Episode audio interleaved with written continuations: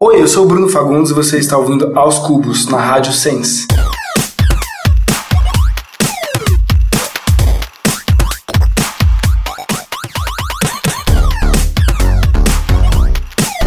Sejam bem-vindos ao podcast Aos Cubos. Eu sou o André Aloy e você me encontra nas redes sociais como Aloyster. E eu sou o Vitor Albuquerque e você me encontra como arroba Wikipedia.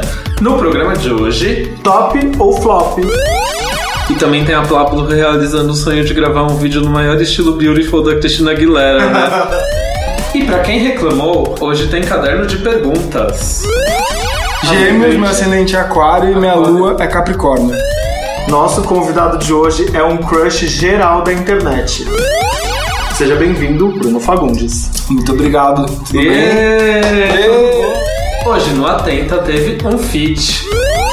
O último livro que eu li, eu tô lendo outros agora, mas o último assim que mais mexeu comigo foi o livro do Leonardo da Vinci, uma biografia. E tem convidado especial para falar de reality novo para o Multishow. Boa tarde, bom dia, boa noite para vocês todos. É isso aí, gente. Você ouve os nossos programas todas as terças, às três e meia na Rádio Sens, em senscast.org. Soletrando CAS S-E-N-S-C-A-S-T.org. Gosta da gente? Vai lá, ouve o programa na rádio, dá audiência para a Rádio Sens, que é uma programação alternativa de rádio online incrível. Você não entendeu o endereço? Como que a gente faz? aoscubos.com.br rádio. Também funciona, né? O rei do redirecionador é Aloy. Daí nas quartas, a gente também tem os episódios disponíveis no SoundCloud, na plataforma é, podcasts da Apple e onde mais? Agora a Onde gente tá mais? na Deezer. Agora a gente tá É pra glorificar de pé, amores. Agora a gente tá na nossa primeira plataforma de streaming, hein? Pois Vamos- é. Muito obrigado a Deezer que procurou a gente, quis incluir nosso conteúdo na biblioteca deles, né? Muito legal ver que eles têm esse interesse em trazer os podcasts pra dentro da plataforma. Enfim, só temos a agradecer por este momento. Exato. Quer falar com a gente? Faz a Deezer, manda mensagem lá no Facebook ou no Instagram, ou você pode entrar em contato com o podcast oscubos.com. Vocês encontram a gente como arroba os cubos em praticamente todas as redes sociais. Twitter, Twitter, Facebook, Facebook. Instagram, Hornet, brincadeira. Vamos pra vinheta.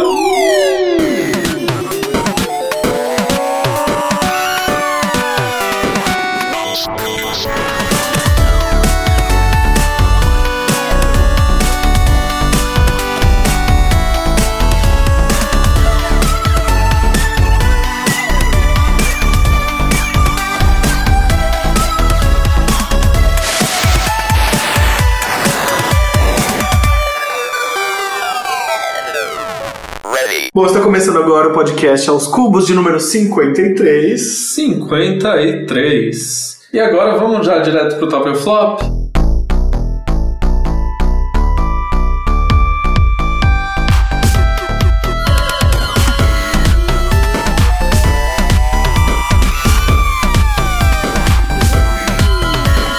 Top ou flop?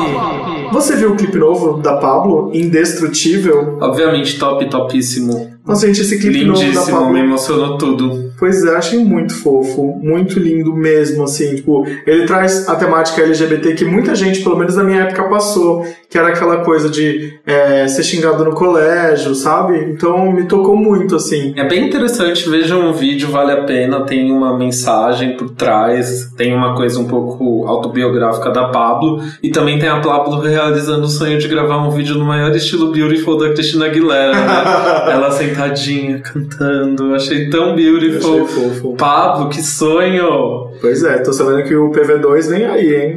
E agora a gente tem um... Segundo semestre. E agora a gente tá devastated Pois é. por dar esse flop, que Pois é, a é. Demi Lovato, que também adiou o show dela, né? Adiou, não cancelou, pode ser que role no futuro, não, Não vai sabemos. rolar, assim. é, Demi Lovato está devastada, né? Ela adiou os shows que ela faria aqui no Brasil ah, neste mês, agora em abril, e ela vai se apresentar no fim do ano. Eu não vou, eu não vou estar no Brasil, então não vou assistir o show dela, que vai ser dia 19 de novembro em São Paulo, 21 de novembro no Rio, 24 de novembro em Recife e 27 de novembro em Fortaleza. Foram todos remarcados. É foda porque muita gente de fora de São Paulo ou dessas capitais aqui que ela vai fazer show já Se programam. se programou, né? Ainda mais a Demi que tem um fandom fervoroso aqui no é. Brasil. E assim, E ela vem todo ano, né? um flop para a palavra devastated, né? Vamos parar de usar essa palavra como se fosse, sei lá, tipo, bom dia. Todo artista Todo- aposta que todo tá devastated quando não vem pro Brasil. Teve a Gaga, teve a Marina Linda que perdeu o voo, teve teve a Mariah Carey que teve sério, uns sé- sérios problemas com a organização do show dela no Brasil, enfim. Vamos lá, né? Aliás, falando de Mariah Carey, ela assumiu que ela tem transtorno de bipolaridade. Eu achei top, assim, sair na capa da People, que é uma das revistas de maiores circulações nos Estados Unidos, assumindo um problema ah, que, cara, muita gente tem, né, e não se trata, não sabe o que é aquilo de fato pesado, é, um- é um problema, é um transtorno psicológico, né? Esse- qualquer transtorno psicológico relacionado à depressão e transtornos bipolares, enfim, são muito. é, são As pessoas- tratados de maneira muito leviana por todos. As pessoas acham que é frescura, Acham que é né? frescura ou tratam como humor. Tipo, ah, eu sou muito bipolar. Hoje eu gosto de arroz, amanhã eu não gosto. É. Não, isso não é bipolaridade, gente. Vamos estudar? Vamos! E outro, outro artista que está devastado aqui, ele vai poder pedir até música no Fantástico. Fuck you! o Silo Green veio ano passado aqui pro Brasil, fez show lá no Rock in Rio com a participação da cantora Isa.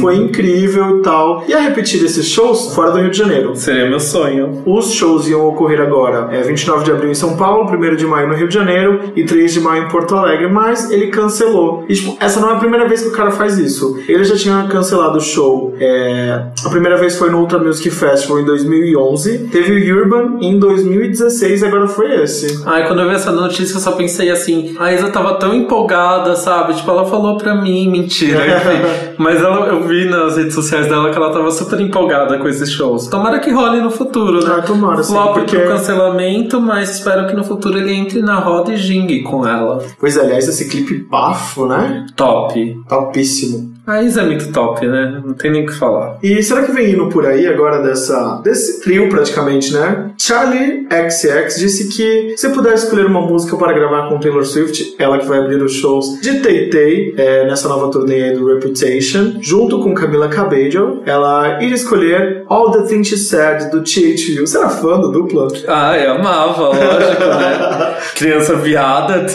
two, criança tudo. viada. Primeiro contato que eu tive com gravadora, Gente, eu queria eu- fazer o, o site delas no Brasil. Atenta, vocês que nunca escutaram, escutem os dois discos lançados, os dois primeiros discos da dupla Take-Two. São incríveis, um pop assim, eletrônico de qualidade. Amo, amo muito. E pensar que naquela época elas faziam isso sendo russas. Pois é. Né, que pra quem não sabe. E tem essa versão elas- do disco em, em, em russo, é incrível. Sim, eu amo. E as lágrimas, elas. O primeiro clipe delas que estourou eram elas se beijando na chuva. Elas vendiam um relacionamento de fachada, né? Elas falavam que elas eram namoradas, mas depois elas foram desmascaradas. Mas mesmo assim, era incrível. E foi bom pra abrir a cabeça das pessoas, né? Tipo, com relação a isso. Porque eu lembro de no colégio ter um casal de lésbicas e as pessoas ficarem assustadas porque elas davam um selinho no, na, na hora do intervalo. É, foram até pra, pra, pra diretoria. Mulheres apaixonadas, né? Pois é. É, tinha uma novela com um, um casal de, de lésbicas, mulheres apaixonadas, por isso que eu fiz essa Ah, piada. nossa, eu não lembrava. Sim, a Aline Moraes com aquela atriz loirinha que eu não me lembro o nome. E a Charlie XX flop, né? Coitada. Só abrindo o show. Quando que ela vai ter uma turnê Não dela? é. Não, eu brinquei aqui. Ela, ela falou que adoraria fazer esse cover de All the Things She Said. Ela falou isso pra revista Ela Oficial. Ela brincou, na verdade. Não, É. tem, não tem feat aí confirmado. Não tem, nada. não tem beijo na boca da Taylor Swift. E Até porque eu preferia que fosse ela e a Cabello. Nossa, seria meu sonho. Lauren chora.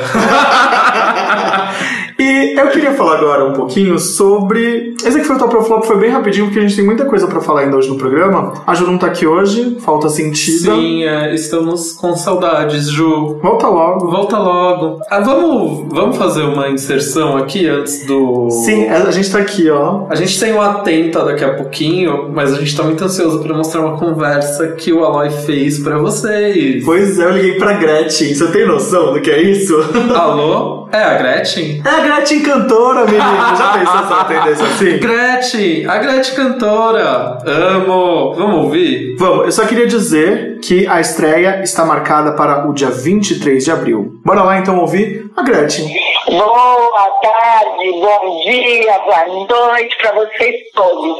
Obrigado por falar com a gente do Aos Cubos, Gretchen. Obrigado a vocês pelo carinho. Gretchen, eu queria saber um pouquinho sobre o seu reality que estreia agora no Multishow. Agora se chama Os Então. Gretchens, né? É, exatamente. Ele estreia dia 23 de abril, às 10 da noite, pelo Multishow, logo depois do Vai.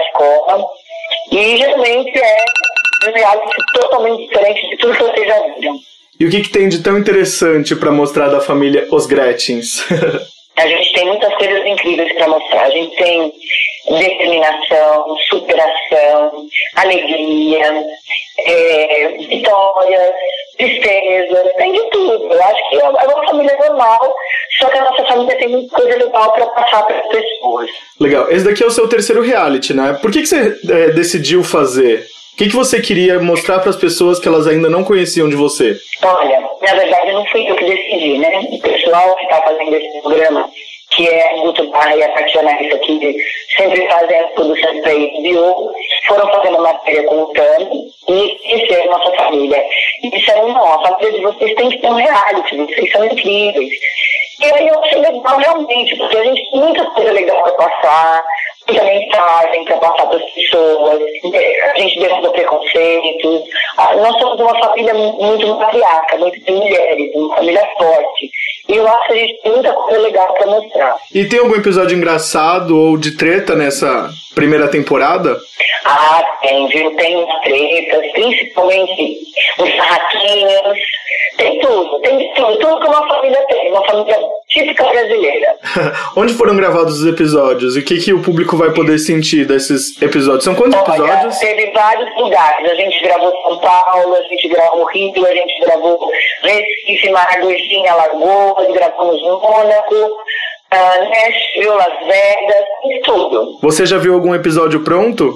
Não, é tudo surpresa pra gente. Nós vamos assistir o primeiro episódio, o primeiro capítulo juntos, no dia 23 de abril, lá no Rio. Vamos estar todos juntos assistindo. E por que, que mudou de nome? Antes seria os Mirandas, né?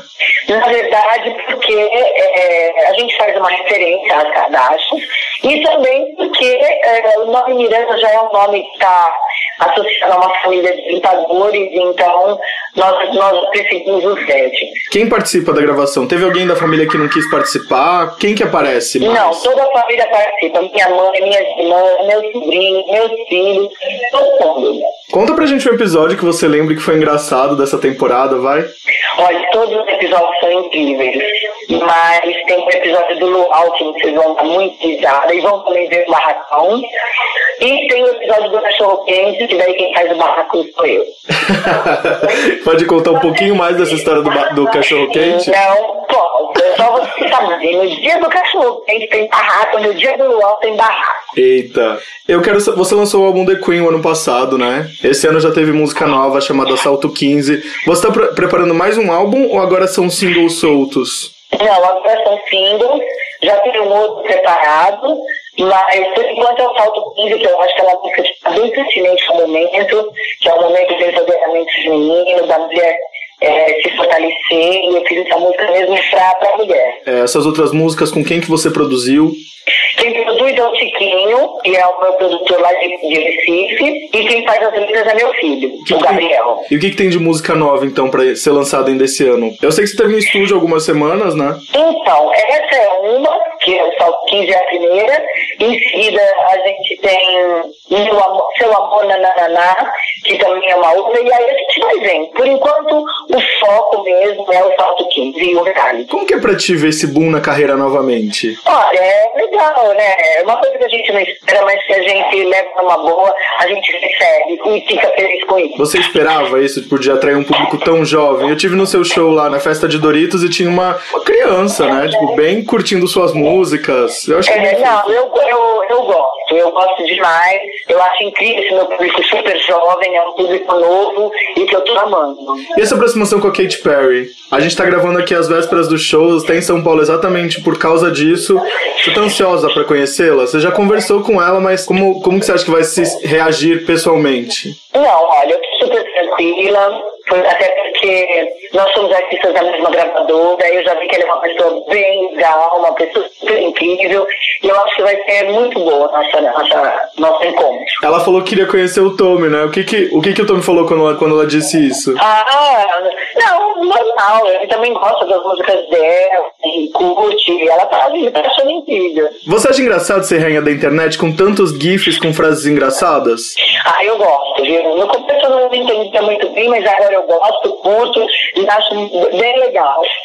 Se você pudesse ser um gif da Gretchen, qual você escolheria? Eu escolheria aquele que eu tô dando aquela gargalhada que eu ponho na boca. Maravilhosa. Em todo programa a gente pergunta assim: se você fosse um gif da Gretchen, qual frase você eternizaria nele? Tem alguma frase sua que você diz no dia a dia e você gostaria de eternizar em um meme ainda seu que ainda falta? Não, eu acho que todas as frases já estão ali, né? Eu amei. Muito obrigado por falar com a gente. Obrigada, bom dia. Bom tchau. dia pra você, tchau, tchau. Lembrando então, essa daí foi a Gretchen. Ela não tava muito afim de atender, não, porque ela esqueceu. ela esqueceu que ela ia me atender. Eu liguei pra ela e falei: Ô Gretchen, não sei o que lá. Que entrevista? Eu falei: Então, a gente ia conversar. É verdade, é verdade. Aí já tá logo assim. Coisa maravilhosa, né? Justice for Gretchen. Justice for Maravilhosa. Gretchen, yes. Vamos ouvir uma musiquinha agora? Vamos ouvir um Swish Swish e a gente volta pro Atenta? Vamos lá então, a gente já volta. got your number, cause you're a joker, and I'm a courtside killer queen. And you will kiss the ring, you best believe. So keep calm, honey, I'ma stick around for more than a minute. Get used to it. Funny, my coming at your mouth, cause I stay winning, 'em up like. Swish, swish, bish. Another one in the basket. Can't touch this. Another one in the casket. Your game is tired.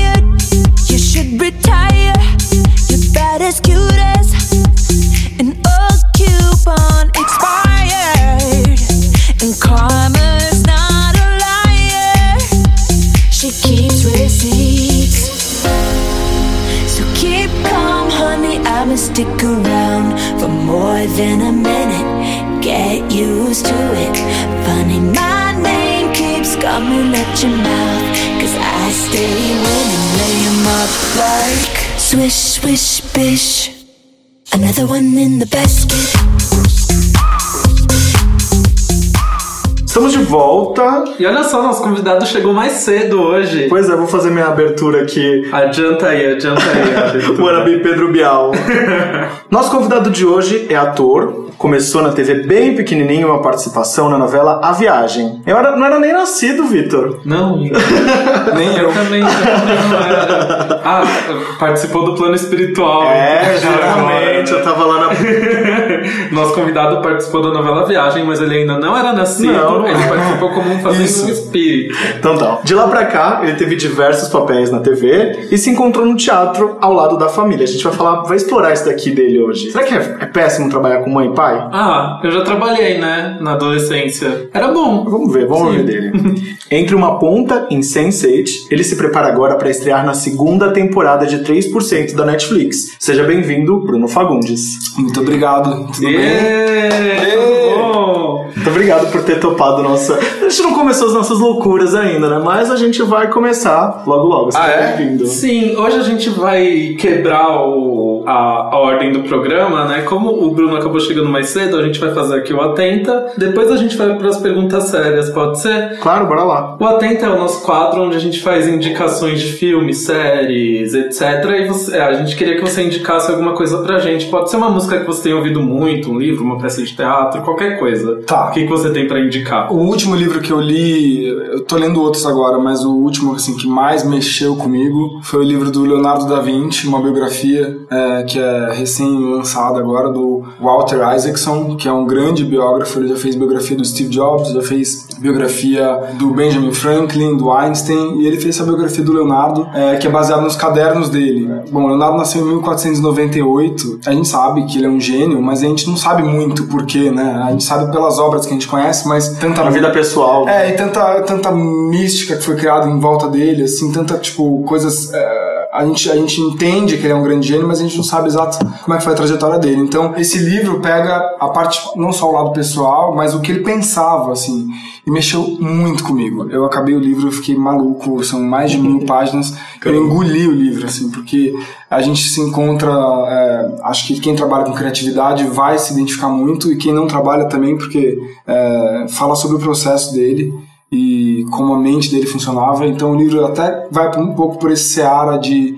é, não, não posso dizer autoajuda, mas ele vai para um lugar de é, desafiar a gente a ver o, o mundo um pouco com os olhos do Leonardo, que é um mundo mais, é uma visão mais indagadora, é, interessada, curiosa, e isso abriu minha cabeça tipo nível mil assim. Então é uma das indicações. Gera reflexões, né? Pois é. E pode, pode falar da sua peça também, então já, já começa Já vou de falar da peça? Pode falar da sua peça. Já Por favor, indica, já, né? já, já que estamos falando de indicação, é uma série que eu tô viciada, é 3%. É, Calma, não é, não é a série, é a peça. Calma, a gente vai chegar na peça. da série. Até, até eu já tô maluco. Até você aqui. tá louca. E a peça Baixa Terapia, até dia 22 de abril, é, de sexta a domingo no Teatro Tuca. Sexta-feira às 21h30, sábado às 20 domingo às 18 É, A gente tá há um ano e um mês em cartaz. A peça estreou e, meu, já foi um fenômeno de vendas, assim. E não cheguem atrasado, amor. É, a gente, tem, a gente tem um, um rigor muito sério com o horário. É, a gente acha que o fazer esperar é uma prerrogativa do poder. E a gente não acha que ninguém é mais importante que ninguém é, para fazer ninguém ser esperado. Então, é, em respeito às pessoas que chegam com meia hora de antecedência no teatro, a gente começa rigorosamente no horário marcado, tal qual um avião que decola, se der o horário. Então é meio por aí. E a peça é muito divertida, a nossa atriz Ilana Kaplan, uma das atrizes da peça, nós somos, sou eu, minha mãe Mara Carvalho, meu pai Antônio Fagundes, Alexandra Martins, Ilana Kaplan e Fábio Espósito. A Ilana ganhou o prêmio Shell, que é um dos prêmios mais importantes de teatro do nosso país. O prêmio completou 30 anos esse ano e ela ganhou como melhor atriz por esse trabalho. Então é uma peça que vale a pena ser conferida não só pela reunião familiar, mas porque é um texto argentino muito divertido e temos aí uma atriz premiada. Não é o momento de eu fazer pergunta, né? Mas eu vou perguntar. Vocês pretendem excursionar depois? Sim, a gente tem uma turnê marcada, a turnê começa dia 25 de abril e a gente vai fazer principais capitais, é, interior de São Paulo. A gente tem uma viagem planejada para os Estados Unidos, a gente vai fazer três apresentações lá, em, uma em Boston, outra em Orlando e outra em Miami, para a comunidade brasileira, com a agravante que vai ter legenda em inglês, então se tiver algum americano que queira assistir, vai poder A gente tem público fora. Eu sei de gente que ouve a gente nos Estados Unidos. Que legal. E agora na França. Entro Uau. lá no, no Analytics do SoundCloud e o pessoal da França tá ouvindo a gente. Que Uma, legal, uma que pergunta bem boba, porque afinal de contas eu nunca vi uma peça de teatro legendada. Como funciona? Eles vão legendando na hora, conforme vocês vão falando, tem uma pressão de que a legenda já existe É, a gente- a gente fala cria- precisa ter precisão? A gente cria uma legenda, quer dizer, a gente aprova uma legenda Sim. é, previamente, baseado nos diálogos e até nas adaptações que a gente fez ao longo da temporada, que não são muitas, porque a gente não gosta muito de improviso, Sim. mas a gente adapta, porque tem uma coisa ou outra que tá diferente do É, texto. porque às vezes tem intervenções, né? Como tem o público, É, são- etc., que são exatamente. inevitáveis. E né? daí fica um- uma pessoa lá que vai Sim. dando enter conforme as falas acontecem. Ah, sim, tem alguém que vai acompanhando. É, acredito, assim, é um trabalho que pra ficar perfeito tinha que ter pelo menos uns dois ensaios, assim, ou a pessoa tinha que conhecer muito bem a peça. Então talvez tenha um certo delay ali, mas. Pra é quem não entende funciona. português, tá É, pra bom. quem não entende português, tá É, não é muito legal. Eu, eu já acompanho há muito tempo o Festival Mirada, é, em Santos, que é um festival da, da América Latina e tudo mais. E aí as legendas são projetadas em cima da tela, assim, em cima do, do, do Em cima da palco. boca de cena, normalmente, acho que se vocês já viram algum espetáculo que vem no festival internacional, eles fazem normalmente a legenda ou no- na parte superior da boca de cena ou inferior. Daí varia cada teatro, cada produção, mas isso também não é muito responsabilidade nossa, assim, a gente tá achando a experiência o máximo, inclusive porque é fora da nossa zona de conforto, então a gente não sabe muito como vai ser. Que massa. Mas que a comunidade brasileira com certeza acho que vai aderir, porque são pessoas que ficam carentes de, de receber é, artistas brasileiros, Produções cultura brasileira, nacionais, produções né, brasileiras. Brasil, né? E estão morando lá, a gente sabe como morar fora pode ser às vezes solitário, pode ser uma, uma jornada meio de carência, né? De raiz, então vamos pra lá. E depois no final do ano, em setembro, a gente vai pra Portugal. Que legal. Vamos fazer três meses de temporada lá. Eu fiquei me sentindo mal que eu cortei você pra falar de 3%, mas pode falar agora. Não, eu tava indicando só os meus trabalhos, né? Afinal, não sou bom. Mas você assistiu alguma coisa da segunda temporada ou ainda não Então, cara, eu acho nada? que isso, isso é a coisa mais cruel que você pode fazer com um ator. É, você não deixar ver ele, o ator ver nada. Isso aconteceu comigo, assim, a gente, foram quatro meses de trabalho, eu fiz 27 diárias, muito intensas, o meu personagem, eu costumo brincar que o meu personagem não tem uma cena tipo, tomando chá, falando sobre a vida, assim, são cenas bastante intensas, não posso falar mais do que isso, porque não posso dar nenhum spoiler, mas eu tô muito curioso pra ver o resultado e não vi nada. Eu vi só uma, uma cena ou outra, mas não cheguei a ver a cena inteira porque eu tive que fazer algumas gravações de áudio, então, tipo, em algum momento eu vi, mas tô super curioso. Vou ver junto com as 100 milhões de pessoas pra 190 países. Além dessas indicações, você tem mais alguma? Ah, você falou pra eu indicar um Instagram, né? Caso, caso haja interesse. É, eu tenho um Instagram que eu sou pirado, assim, sou muito fascinado. Eu não sei qual é a procedência, não sei se é um cara brasileiro, não sei de onde que ele é. Chama ABA, ABA, tudo junto, Sculpt, de escultura em inglês. E-S-C-U-L-T, não, L-P-T. Abba Sculpt. E é um cara que posta esculturas.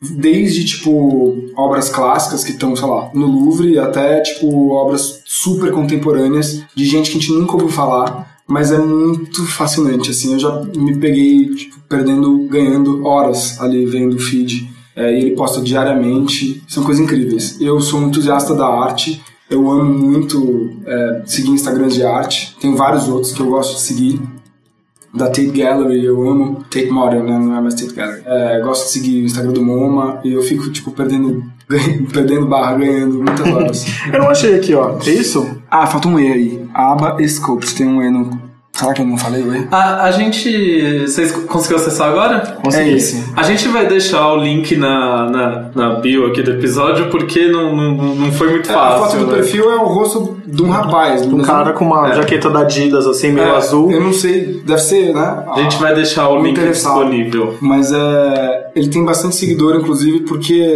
é muito interessante. Ele só É. posta escultura. E a biografia dele é só um fã de escultura. Vou indicar pra Pois é. sobrinha do Álvaro que largou o, curso de sei lá o que pra fazer escultura em Dá pra, ver, dá pra ver que ele é fã É mesmo, porque ele pesquisa pra caramba, assim. Legal. Ele, ele, ele- não sei qual que é a fonte dele, mas Ele sabe do que ele tá falando. são coisas incríveis. é. De música tem alguma coisa? Cara, eu tô numa fase meio sem pesquisar muito música. é, eu tenho ouvido muita música clássica, pode parecer piegas e estranho, mas, mas é muito verdade. Assim, eu tô numa fase muito. uma jornada interior muito. É, eu pra ser ansioso, porque eu sou mega e quando eu quero dar uma Eu relaxada. sou muito ansioso. E, tipo, meu playlist é engraçado. Minha playlist é engraçada, porque eu tenho mais de 4 mil músicas. E daí vai, tipo, de standard jazz até, tipo, Lily Allen. E por, passando por música clássica, Michael Jackson e Slipknot, tipo, e coisas muito variadas. Então, falei também isso mais cedo, como bom geminiano, eu não consigo listar uma coisa, sabe? Falar, tipo, ah, qual que é a sua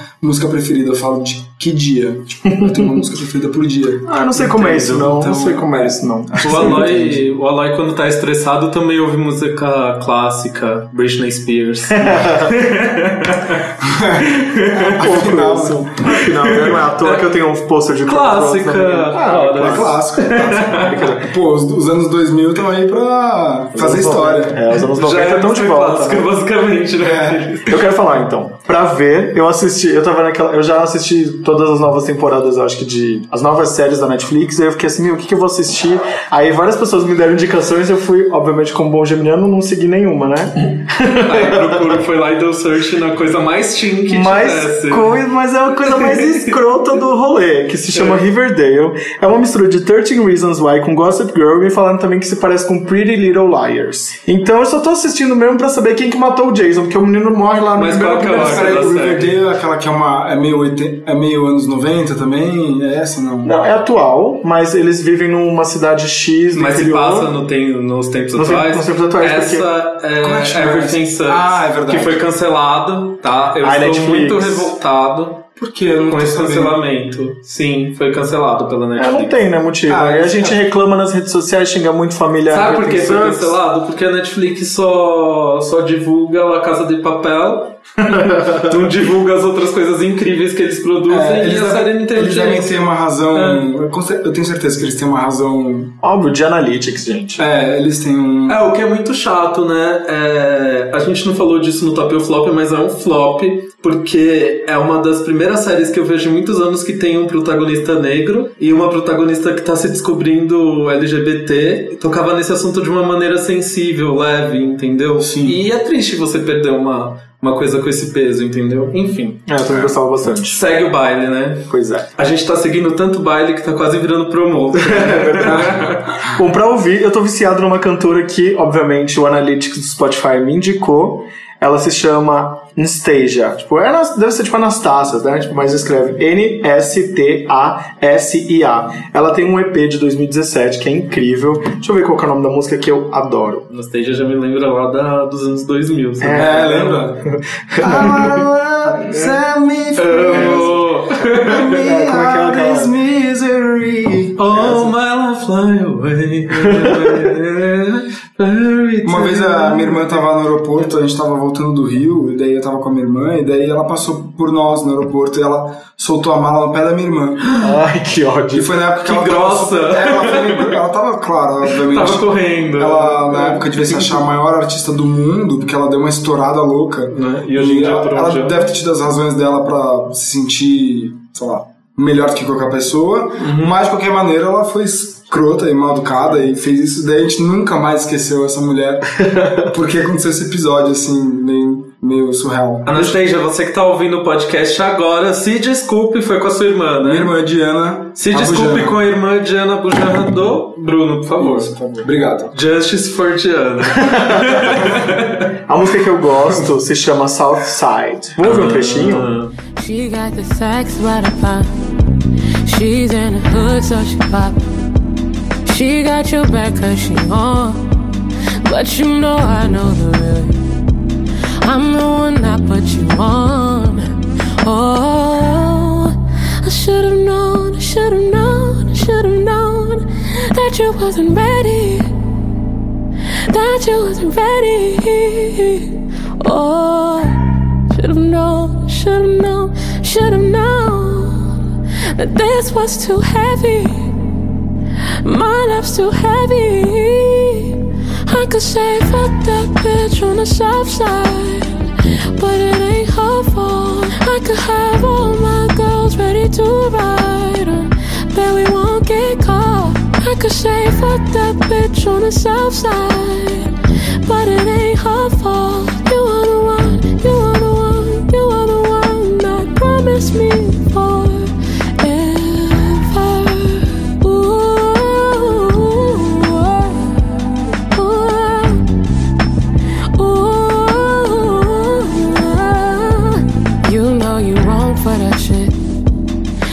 should've stopped, should've quit.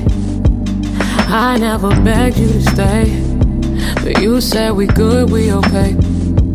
I heard she bad, yeah she fine. Vocês gostaram aí desse trechinho que eu coloquei pra vocês ouvirem? Achei bom pra ouvir enquanto eu tô fazendo meus designs. é que ela é bem leve, assim, eu gostei Ah, bastante da, vo- da voz dela.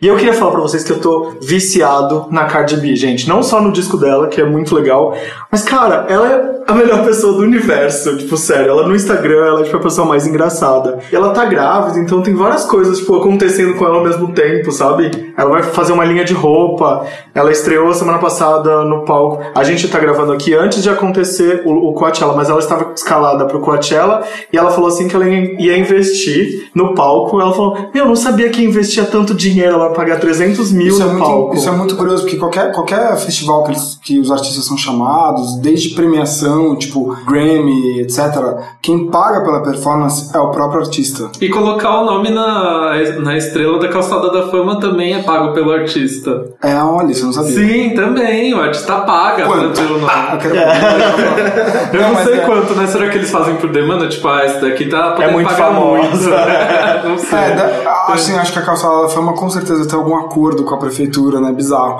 Mas, tipo, a performance é engraçado, porque você é convidado de uma premiação e daí, tipo, claramente você é importante pra aquela audiência. E daí eles falam, ó, você tem um palco vazio aí, boa sorte. É, Paga tipo, pra e ela. tudo, gente. Paga pra ser jurado no RuPaul. Sério? Sim. Quando aparece a Halsey lá, ela pagou pra ser jurada, ok? Cristina Aguilera também? Cristina Aguilera, acho que não. Acho que não. Ah, acho que não, esses nomes não. Mas Halsey, sim. Não, acho que tem pessoas que eles pagam pra fazer. É, também pode ser. Mas é isso, a Cardi B, sério, melhor pessoa, Jimmy Fallon. Aí, eu, voltando a falar do palco, ela vai ter que investir 140 mil dólares, se eu não me engano. Eles vão pagar 170 ou 160 e ela vai investir até chegar a 300 mil, sabe? Ah, mas tá podendo investir Ela tá também, podendo, né? e é outra coisa, né? Ela não tem ainda uma. Eu acho, que, eu acho que ela não tem ainda um palco estruturado de turnê, porque ela acabou de lançar disco, né? Então. Sério, eu tô fissurado no universo. Vamos ela é lá. uma Kim Kardashian, ela é uma Kardashian perdida. Maravilhosa rapper latina. Vamos lá, agora eu vou fazer minha indicação. A gente já teve indicação de peça e de sé- série aqui. Agora eu vou indicar um filme que tá em cartaz. Assim, mais blockbuster mesmo. É Um Lugar Silencioso. Alguém aqui já assistiu? Não, é Não, com a... Com a Emily Blunt. Emily Blunt. É um filme do gatíssimo do John Krasinski, que ele é diretor e ele atua no filme. Ele botou a esposa dele pra trabalhar com ele, né? Emily Blunt. Casal maravilhoso, chipo muito. E o filme é assim, eles passam numa fazenda nos Estados Unidos, é um universo assim, não sei se é futuro, passado, enfim. Teve uma invasão na Terra que ninguém sabe de onde veio, que todo mundo começou a morrer, e essa família descobriu que os seres misteriosos que matam as pessoas só só matam as pessoas quando eles. É, é isso daí você ia morrer por causa disso, por Ah, causa é? desse barulho. É. Porque quando você faz um som, os monstros te encontram. Então você não pode falar, você não pode fazer barulho. Então a problemática do filme é essa. Tipo, a Emily Blunt, ela, eu não vou dar muito spoiler, né? Senão vão me xingar. É. Enfim, Eu, inclusive. Exato, é. mas a família tá afastada nessa fazenda e eles não podem fazer nenhum tipo de som pra sobreviver. Caramba, é assim. Que tenso, é um filme Gente, de um dá, praticamente. É, dá medo de comer a pipoca no, no cinema por causa do barulho. Você é poder comer tenso. Dorito. As pessoas não falam porque, enfim, ultimamente as pessoas andam muito mal educadas em cinema e teatro, as pessoas estão com maneira de falar no meio do filme. Mas isso não é de hoje. Isso é, acontece isso é de sempre, né? Gente, que ódio, enfim. Mas nesse filme as pessoas não falam. Eu acho que as pessoas legal. ficam com medo de falar Meu Deus, que morrer, atrapalhar, enfim. Minha vizinha de cima Incrível. não pode, né? Ir nesse filme, porque ela é muito barulhenta. As pessoas estão com um pouco senso de comunidade, cada vez menos. Exato, e também tem um menininho bonitinho lá, o Noah Jupe, do Extraordinário, nesse filme. Bom, é bem legal. E pra ouvir, eu vou indicar um artista que eu conheci atualmente. Já conhecia uma música dele mais antiga que fez um sucesso, mas não sabia quem ele era, que é o Mnek, não sei como fala, se é desse jeito. M-N-E-K. Ele é londrino e, além de cantor, ele é um produtor foda e compositor que já produziu música pra Kylie Minogue, colaborou pra Madonna, trabalhou com Little Mix, Clean Bandit, um monte de gente. E ele tem uma parceria muito famosa com a Zara Larsson, que é aquela música I Never Forget You. Atualmente ele lançou um single e um clipe de uma música que chama Tongue, que é muito legal, tipo, sabe hit chiclete que fica na cabeça? Ele tem um estilo assim, bem rico da laçã, com, com o cabelo. É como fala? Com os dreads, enfim. Super moderno, negro, LGBT. O videoclipe tem temática LGBT que eu acho muito legal, né? Tô toda semana eu indicando algum artista, algum artista LGBT. Vamos ocupar, né, aqui. amores? Tem que ocupar esse cenário. Exato. Vamos ouvir um trechinho de Tongue? Vamos. A gente volta daqui a pouquinho, então, depois da música, pro Perguntas Sérias, pode ser? Pode ser. going on, but I don't wanna play it wrong, so I'm not gonna say it. No, I don't wanna say it. I don't know how you'll take it, so I'ma try not to say. Cause when I've said it in the past, each time it didn't last, so I'ma try not to say it. But it feels like got Messiah. So I'm putting both hands over my mouth. I can only hope nothing's gonna come out, but there it is on the tip of my tongue. I think I love you. I think you're the one. I'm putting both hands over my mouth. I can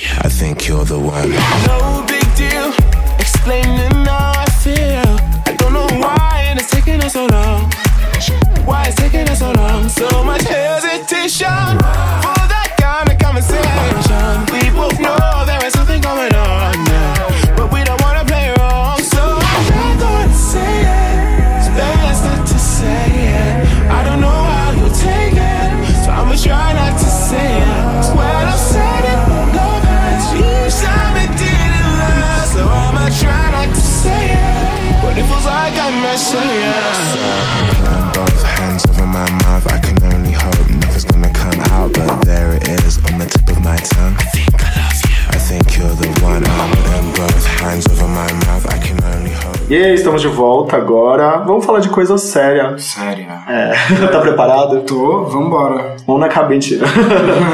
Qual é a coisa que mais te perguntam? Como é que é esse filho do seu pai? E eu falo, como é que é esse filho do seu? daí a pessoa fica, vazia. É, daí a pessoa fica com cara de. Hã? E, enfim, é, é- isso. Ou, né, uma derivação dessa pergunta que é, é, você se sente pressionado por ser filho do seu pai? E eu falo, bom, ele tem de profissão o dobro do que eu tenho de idade. Ou seja, portanto, nós somos pessoas diferentes, com trajetórias diferentes, com escolhas diferentes, com oportunidades diferentes, num mundo completamente diferente. E eu não sou obrigado a acertar, não sou obrigado, não nasci sabendo. Por acaso eu escolhi essa profissão que é a mesma do meu pai e ponto. Tô lutando pelo meu espaço é, com muita remada, com muita luta mesmo, com muita dedicação, suor, lágrimas. Tem muita dor sim no processo, aquela dor que pavimenta a evolução, é uma dor necessária, mas tem, como todo processo de qualquer busca profissional, de carreira, e é isso que importa. Nossa, e qual é a coisa que você mais detesta responder? Eu não sei, sabe? Porque, assim, eu respondo tanta asneira, às vezes, assim. Na verdade, tipo, é muito raro ter uma oportunidade como essa, é, da gente poder falar sobre, é, e falar sobre com tempo, pra discorrer, pra mostrar minha opinião. E o que mais tem é, tipo, pergunta rasa, sabe? Ou então, é, pergunta burra, tipo, como quando- quando falam de comparação. Eu falo, meu, é uma burrice você comparar qualquer ator. Nenhum ator é comparável. O que faz um ator ser incrível é a personalidade dele, é a dor dele, é o, é o que ele passou, é o filtro dele. Então, comparar trabalho é, é absurdo. Não, e se você para e faz um paralelo, né? Sei lá, tipo, o filho de um médico, ninguém vira e pergunta É. como é ser filho do cardiologista José Antônio? É, sabe? e tipo assim, e tem um, tem um caminho a percorrer, sabe? Tem um caminho que, que se percorre em qualquer profissão. E também me irrita um pouco o filho de. Lembrei, filho de peixe, peixinho é. Eu falo, não, não concordo. Então quer dizer que, pra mim, essa visão, ela é uma visão redu- redutiva e que aprisiona. Então quer dizer que a genética é uma prisão. Então quer dizer que se meu pai fosse péssimo, eu seria péssimo também? Ou a gente não sabe quem é o pai do Einstein, sabe? E o Einstein é um gênio. Então, tipo, não é uma relação nem é, determinante, nem imediata, e muito menos é, certeira, sabe? É, eu tô construindo meu caminho pelo meu, pela minha trajetória, pelas minhas próprias pernas, e é isso, como eu já disse, com, com dedicação, e é um caminho muito próprio, muito individual. Não tem como comparar, até porque são realidades diferentes, tempos diferentes, né? Sim, e talvez meu pai olhe para as minhas escolhas e fale, sabe? É, e tudo bem, é, são as minhas escolhas, afinal de contas. Então, Ele já che- chegou algum momento que ele falou assim, que merda que você fez? mas muitas vezes, muitas vezes, óbvio, eu sou uma pessoa diferente, eu penso diferente, e, e, quer dizer, a gente tem muitos lugares onde a gente, onde a gente se encontra, é muito bom, é, não à toa a gente está trabalhando juntos aí há cinco anos, é, mas tem escolhas que eu fiz que ele, ele fez diferente no, no tempo dele, na- no momento quando chegou, e tudo bem, sabe? Tudo bem, é assim que tem que ser. Depois de temporadas é, com tribos, vermelho, você está agora encerrando o Baixa Terapia, que aí vai excursionar o Brasil, como você já falou aqui pra gente. É, você pode falar um pouquinho mais sobre esse universo e como é trabalhar com a família? Você trabalha com seu pai, Antônio Fagundes, você trabalha com sua mãe, Amara Carvalho. É muito bom porque a gente, eu acho que um elenco, uma peça, um projeto para que se dê bem, né? Vocês têm, têm aí um projeto juntos, é imprescindível que os membros se deem bem, né? Então nesse caso é um combo perfeito, porque a gente não só se dá bem, como a gente se ama, a gente é família, a gente quer estar perto um do outro de qualquer maneira. Se for no trabalho, melhor ainda. Então Então a gente descobriu não só uma oportunidade para estarmos juntos, e a gente se dá muito bem todos, isso eu devo muito aos meus pais, porque eles separaram muito bem, cada um tem sua vida, e uma vida feliz, e separados, e se respeitam mutuamente, os, os, os agregados também se respeitam muito, então isso é, isso é muita evolução, eu acho que isso é mérito de cada um deles. Então é muito bom, é muito bom trabalhar em família, é divertido, diferente, nosso trabalho não é um trabalho tão cartesiano, não é um trabalho que, é, que tem subordinados, é um trabalho democrático, a gente está em cena, né? Então estar em cena implica em jogo, né? Não é, as pessoas têm um pouco uma visão de escritório, assim, nossa, mas receber ordem do meu pai, que complicado. mas não é bem assim, né? A gente está lá juntos, é um trabalho E que, as colaborativo não, afeto. e que as pessoas não entendem também que grupo de teatro as pessoas se ajudam mutuamente, né? Exato, é um trabalho de afeto, é um trabalho de construção de afeto, de, de cooperação. Então, nesse sentido, a gente, a gente se gosta muito e é uma oportunidade muito boa. Até se não tem afeto, eu acho que deve ser difícil, né? Muito. Porque existem, né? Peças grandes, com, enfim, tipo, Sim, sim. com egos que É, se conflitam e aliás, etc. gente, ego é ótimo. E eu imagino que deve ser muito difícil, né? Tipo, porque é uma coisa sentimental que você se entrega. Não, né? o nosso trabalho é um trabalho, eu sempre falo isso, eu acho que o trabalho do ator ele é revelador de caráter mesmo. Porque é indissociável, tipo, as escolhas de um ator em cena, como ele lida com a tragédia daquele personagem. Ele tem que ter, primeiro de tudo, compaixão com, com a história que ele tá contando.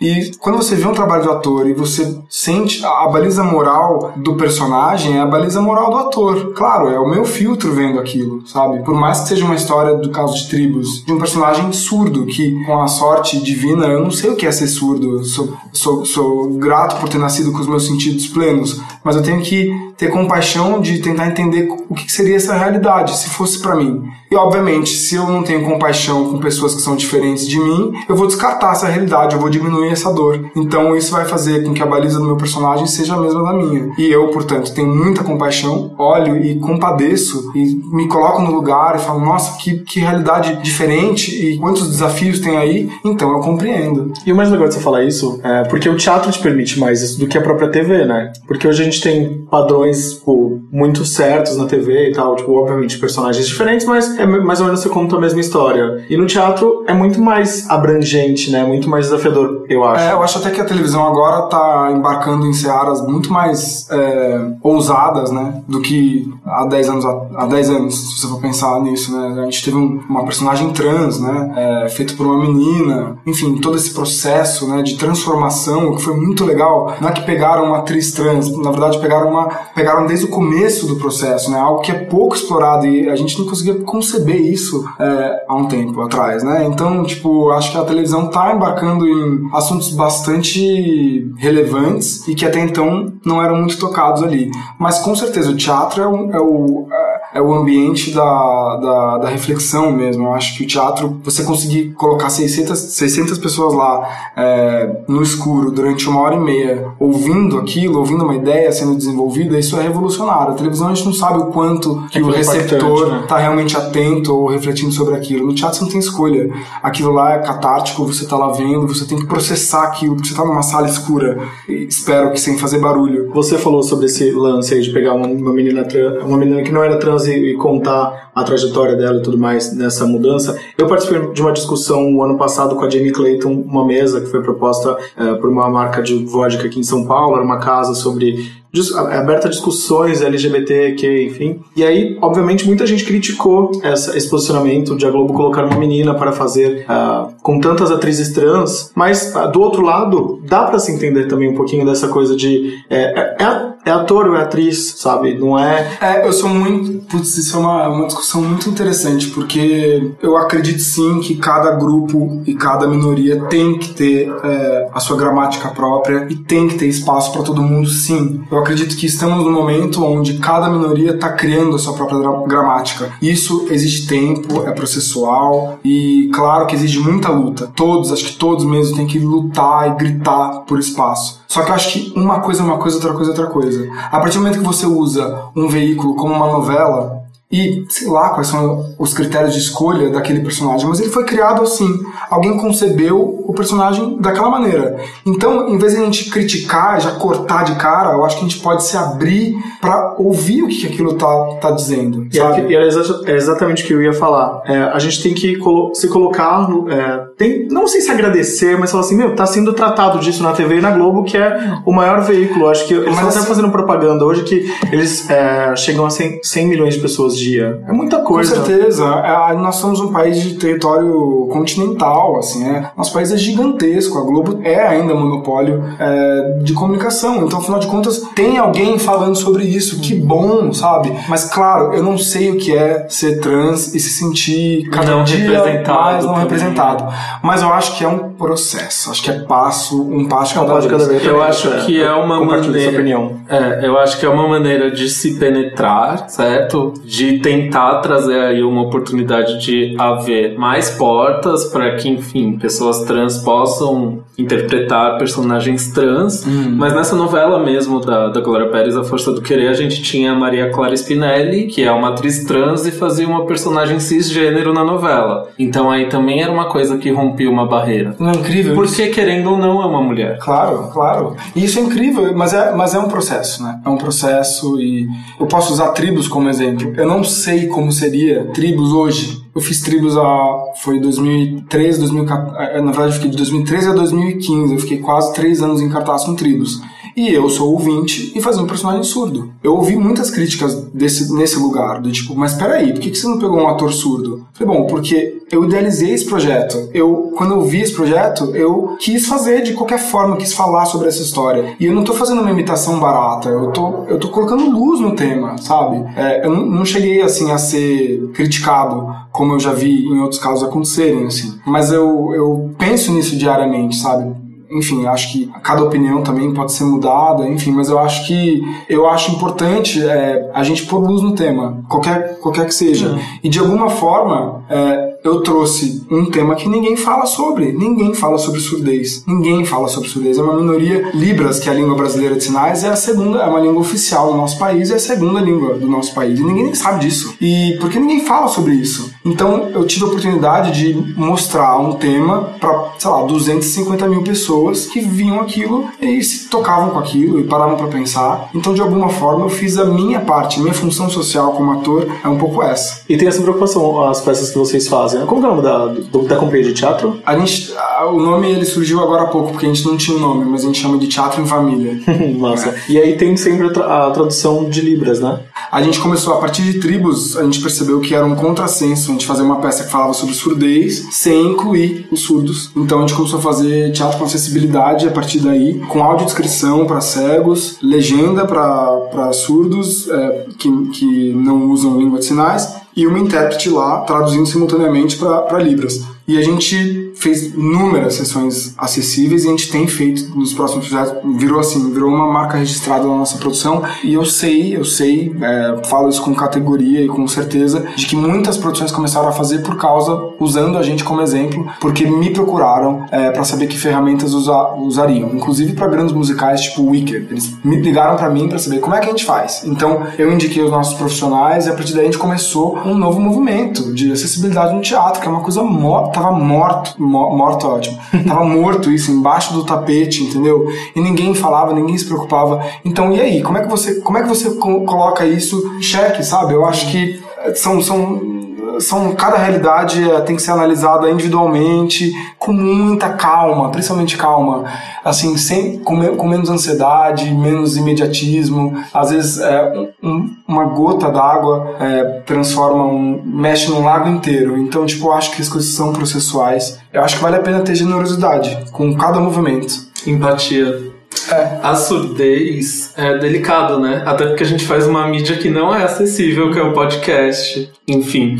Mas, Mas, então, mas é. peraí, sabe? É assim mesmo. Vai ter um dia que você vai falar, pô, a gente pode pensar nisso. Sim. Vai ter um dia que isso vai ser viável. Vai ter um dia que isso vai acontecer. Vai. É, é- é um processo, O que né? eu tenho achado legal é que algumas marcas estão é, tão- têm usado assim é para cego ver nas legendas e aí coloca é, a imagem des- descritiva na legenda para as pessoas que não enxergam poderem é, ver o que tá o que tá o que tem ali. Acho bem interessante. É, então, é, eu tenho uma amiga, né, que tem uma colega de faculdade minha, enfim, a Manu, que ela é surda, né, então quando eu fazia faculdade com ela, eu já levei vários creos dela, né, porque quando você vai falar com uma pessoa surda, nem sempre você lembra que você tem que falar olhando pra ela, entendeu? Enfim, eu levava umas broncas de vez em quando por causa disso. E eu até lembro que quando estreou a primeira temporada de 3%, ela fez um post revoltada, porque não tinha legenda em português. Hum, pois é.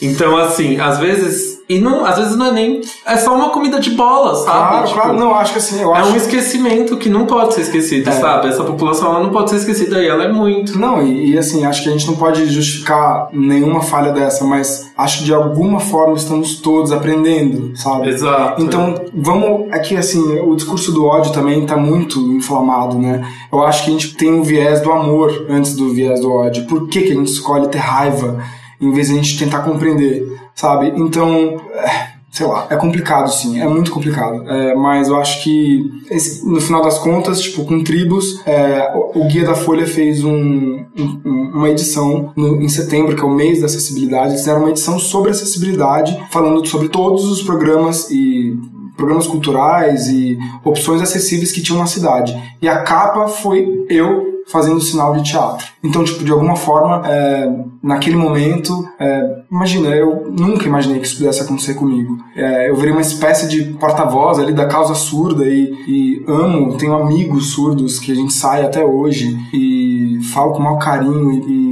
emoção, assim, sobre, sobre tudo que eu vivi. Então, assim, se eu não tivesse tido essa, essa oportunidade, se eu não tivesse tido, me dado essa oportunidade de falar, tá bom, eu sou ouvinte, mas quero falar sobre isso, acho que muita coisa não teria acontecido, assim, não, né? Modéstia à parte, não tô me dando todo o crédito, mas eu acho que, de alguma forma, eu contribuí para alguma coisa dentro dessa questão. E acho que é meio por aí, acho que a gente tem muito mais força do que a gente imagina, e se a gente se unir, vai ser melhor para todo mundo. É muito engraçado, né? A gente foge dos assuntos sérios. Não existe sempre- digressão, não existe digressão. Ele sempre cai Mas no nosso menos a colo gente, a gente tá no bloco das perguntas sérias. É, mas que, gente, se vocês deixarem, eu vou embora. Você já negou algum papel porque achou que ficaria marcado por ele? Você acha que pode existir isso? Eu sempre faço essa per- essa pergunta para meus amigos atores. Eu falo assim, você preferia fazer tipo um Harry Potter, assim, tipo, nunca mais. Não que o Daniel Radcliffe não tenha sido reconhecido por outra coisa, mas ele vai ser o eterno Harry Potter. Ou você prefere, tipo, variar, sabe? E é uma questão também bastante delicada, porque, afinal de contas, ele fez parte da maior, sei lá, Franquia. franquia de cinema, sei lá, da história, né? E colheu muito fruto, óbvio, e deve ser muito grato a isso, mas é uma questão delicada. Eu não, não, não, não aconteceu comigo, assim, não, não falei não porque acho que vou ser marcado, mas é, penso sobre isso diariamente, assim. Nunca diariamente. critiquei, nunca critiquei. esse pensamento. Nunca diga nunca, né? É, exato, mas, mas eu penso sobre isso, é uma coisa que eu penso. Você participou de Sense8, como foi a experiência? Cara, foi uma das experiências mais inacreditáveis da minha vida, assim, com certeza. Porque é, eu fiz um teste para fazer a participação. Eles tinham um personagem bastante específico é, no episódio, que era um personagem que queriam que fosse feito por um brasileiro, que seria o- uma espécie de MC ali da, da parada gay. E eles escolheram um ator mais velho. Eles tinham meio que um perfil na cabeça e me ligaram dizendo, ah, não rolou. E eu falei, tá bom, né, tá tudo certo. Eu me lembro que eu tava em Nova York quando eu recebi a resposta, e daí aquele momento em que você olha pro celular e fala, será que eu atendo, será que eu não atendo, né, vou pagar uma fortuna, e daí eu falei, tá bom, atendi. E daí recebi um não. Eu falei, nossa, meu, gastei uma fortuna. Que merda, podia nem, nem ter atendido essa, essa ligação. Gastei uma fortuna pra receber um não. E daí, 15 minutos depois, meu celular tocou de novo, era o mesmo número. Daí eu falei, não, não é possível, gente. Será que eu atendo? Será que eu não atendo? Fiquei no mesmo dilema. Falei, ah, Tão me ligando pra confirmar um esse não. É, vou ligar pra dizer não mesmo? Pra quê, né? Mas resolvi atender. E era mesa produtora de elenco dizendo, Bruno, então, na verdade, depois que eu falei com você, eu falei com a Lana Wachowski e ela disse que gostou tanto do seu teste que ela queria, quer te incluir no, no episódio de alguma forma, ela não sabe como ainda. Você aceita? Falei, ah, que pergunta imbecil, é óbvio que eu aceito.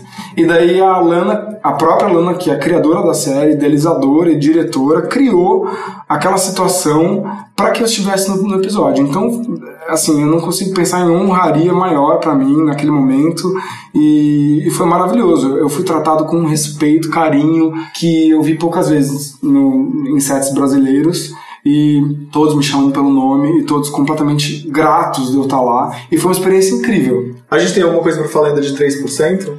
a gente sabe aqui que você vai fazer o papel do irmão da Michelle, que é a Bianca Comparato. Sim. Você faz. ah, como que é o nome do personagem? Você pode falar? Eu acho que sim, porque saiu na imprensa esses dias. É, semana passada eles estiveram no, no, no Nordeste, no Norte Sim, ou no é. Nordeste, e foram visitar as gravações lá, os sets de filmagem, né? É, e daí acho que eles liberaram alguma coisa sobre o nome do personagem. Eu vou ler a sinopse aqui e as- você pode dizer o que. Tá bom. A partir disso, o que, O que que você pode falar? Tá bom. Nesta segunda temporada, Michelle, Bianca Comparato, encontrará o irmão, Bruno Fagundes, vivo e preso em Maralto. Ela vive uma contradição. Tem consciência de que foi enganada pela causa, mas não consegue acreditar em Ezequiel, interpretado pelo João Miguel. Os motivos da prisão do seu irmão, aparentemente, têm relação com o casal fundador, ou seria um trio fundador, e o nascimento do Maralto e do processo. Seria ele o terceiro elemento do casal fundador? Já o personagem Fernando Michel Gomes continua no continente, porém ele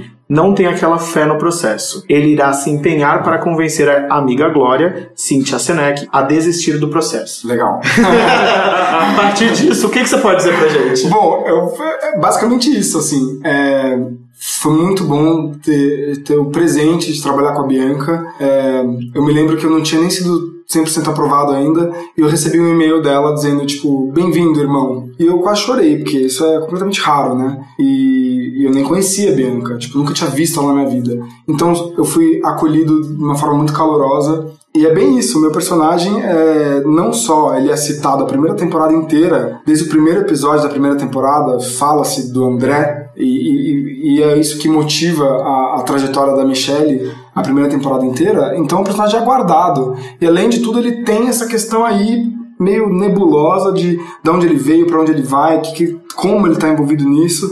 Então, eu não posso dizer muito porque eu tenho medo de dar, de dar realmente spoilers, assim, mas é, eu sou apaixonado pelo personagem, é uma oportunidade realmente única, assim. Eu nunca fiz um personagem tão difícil, nunca fiz um personagem tão desafiador, como eu falei anteriormente. Todas as minhas cenas são muito intensas. Mas eles não tomou nenhum cafezinho, né? Então, como você falou. É, não, não tinha nenhuma cena assim, tipo, ah, de boa, que relax. Não, são todas as cenas intensas, com uma, com uma qualidade é, emocional e, e dramatúrgica muito forte. Então, eu não vejo a hora de ver, assim, eu tô completamente muito ansioso. Mas é basicamente isso. Falamos, mas não falamos nada, é, isso, né? Ou seja, é um personagem chave. Eu sou bom em contornar as pessoas. Tá bom, vou fingir, vou fingir que eu acreditei, tá bom? Vai Mas fazer é uma... isso. Deixa eu colocar uma água aqui. É que, gente, nem sob ameaça de tortura eu posso falar, assim. Eles me, deixa- me deixaram isso bem claro. É, mas em breve, em breve, tudo será revelado. Então tá, aí você liga pra gente e fala assim, agora eu posso falar. Que dia estreia? 27 de abril. Ah, tá perto. Tá pertinho. Tá então. pertíssimo. Você integrou o elenco de O Senhor das Moscas, certo? Sim. É um musical do Zé Henrique de Paula. Em que pé tá a montagem do musical? A gente fez a nossa temporada oficial era de maio a dezembro do ano passado. Na verdade, ela ia ser até metade do ano, mas o SESI ficou muito entusiasmado com o projeto. Então, e é um projeto realmente maravilhoso. Então a gente foi até dezembro. Nós somos o espetáculo juvenil barra adulto principal do SESI durante o ano, porque normalmente eles fazem um por semestre. E a gente ficou o ano todo. Então isso foi uma coisa bastante inédita pro SESI e, e bem surpreendente pra gente. E agora eles estão fazendo ainda o Senhor das Moscas, só que porque na verdade a minha rotina era eu saía do Senhor das Moscas e ia fazer baixa terapia à noite. Eu comia uma banana e ia fazer outra peça. então eu fiz essa maratona dupla, encaixando achando 3% ainda no meio e uns outros longas que eu fiz, tipo, eu fazia tudo isso junto. Então, obviamente, foi um ano de exercício máximo do meu trabalho, mas eu bastante exaustivo, mas muito frutífero, muito muito gratificante. Mas eu conciliei tudo. E como eu já sabia que o Baixa Terapia ia prorrogar, é, eu falei, olha, eu só continuo no Mosca se for um horário alternativo ao Baixa. E na verdade, o que aconteceu foi que na turnê eles foram para final de semana. Então eu tive que fazer uma escolha e eu já estava comprometido com Baixa Terapia, então o meu stand-in assumiu o meu lugar oficialmente e eles vão fazer seis apresentações em turnê. Eles já fizeram quatro, vão fazer mais duas essa semana, em acho que São Bernardo. Então, mas, é, enfim, falando sobre o projeto, foi também um marco na minha, na minha carreira. Eu nunca tinha feito é, uma peça musicada, nunca tinha cantado em cena, apesar de ser uma coisa que eu já desenvolvo há um tempo. E eu tinha um solo, que era a única música original da peça. E além de tudo, o Ralph é um protagonista, ele é o, é o personagem que conduz é, o espetáculo. E eu amo o livro, não sei se vocês tiveram a oportunidade de ler. O Senhor das Moscas é um livro do William Golding, de 1954, que ele virou Nobel de Literatura por esse livro e é um livraço. Tem cada página é de uma densidade tão incrível. É um livro que eu recomendo. E, e o projeto foi maravilhoso, maravilhoso, com um elenco multitalentoso, super desafiador. O que, que a gente ainda tem pra falar de trabalho? Esses longas aí que você fez ano passado. Hum. O fi- filme demora muito no Brasil, né? Demora É. dois anos pra ser lançado. Cada, cada produção tem, né, tem um- uma questão, assim, quando, que normalmente é essa parte que dá trabalho no cinema, é a distribuição e tal. É, eu sei que os dois vão estrear esse ano, não sei quando. Quais são? Um chama Contra a Parede, a primeira produção de cinema do meu pai. A gente tem feito produção independente no teatro. Ele começou a enveredar é, para o cinema para tentar também quebrar um pouco essa dependência de patrocínio, de lei de incentivo, porque o cinema hoje em dia só é feito com muito dinheiro e ele quer quebrar isso. Então ele juntou uma equipe mínima, é um filme de baixíssimo, baixíssimo orçamento. Nós fizemos todos arregaçando a manga mesmo, assim, com bastante dignidade, mas com muito, muito esforço para que desse certo. E tinha um personagem lá, ele foi mais ou menos uma, uma ponta emocional, assim. Ele falou: Ó, tem um personagem aqui, acho que você pode fazer, e obviamente que eu quero que você faça, pra, pra gente ser coerente com, com o que a gente tem feito. E eu falei: óbvio que eu quero fazer. Então foram, foi bem rápido, assim, foram duas diárias, mas foi muito legal. E o outro filme também é uma participação, chama Amigas de Sorte. É um filme da Popcorn.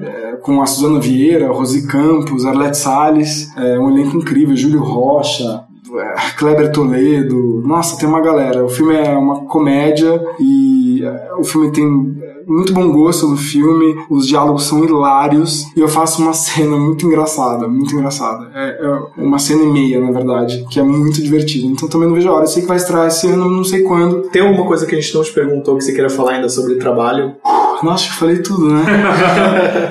acho que eu Falou falei tudo. tudo. Lindíssimo, falou tudo. Vamos fazer uma pausa então. O que, que você quer ouvir? Vamos ouvir Finesse do Bruno Mars com a Cardi B? Ah, com a Sim, Cardi B. é verdade. vamos, então a gente já volta. Top Porsche, rollie on my wrist, diamonds up and down my chain. Cardi B straight stunning, can't tell me nothing. Bossed up and I changed the game. It's my big bronze boogie got all them girls shook. My big fat ass got all them boys cook. We're from dollar bills, now we popping rubber bands. Bruno sang to me while I do my money dance like. Flexing on the gram like.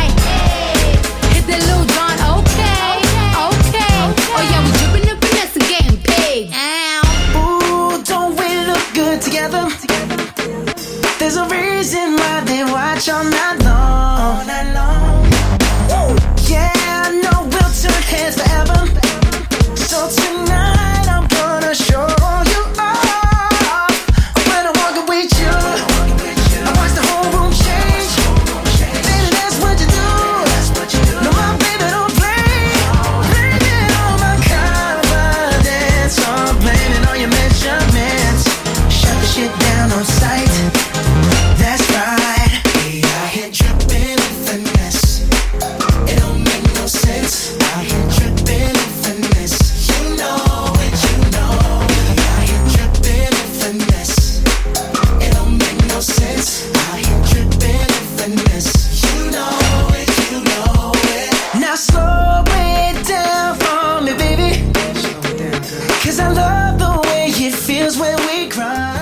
Agora vai começar o caderno de perguntas pra quem reclamou aqui nos É, nossos atendendo programas. os apelos dos nossos ouvintes que reclamaram que a gente não tá fazendo caderno de perguntas. Hoje teremos. Hoje tem porque eu achei muita dificuldade pra encontrar materiais de referência suas, de entrevistas, de coisas pessoais suas, de gostos. Sério? Então a gente vai fazer aqui. Nossa, eu falo tanto sobre isso, tipo. Tá bom, vamos lá. A gente vai discutir aqui. Mas você fala mesmo? Então vamos, vamos saber. Promete, promete responder as perguntas com sinceridade? Claro!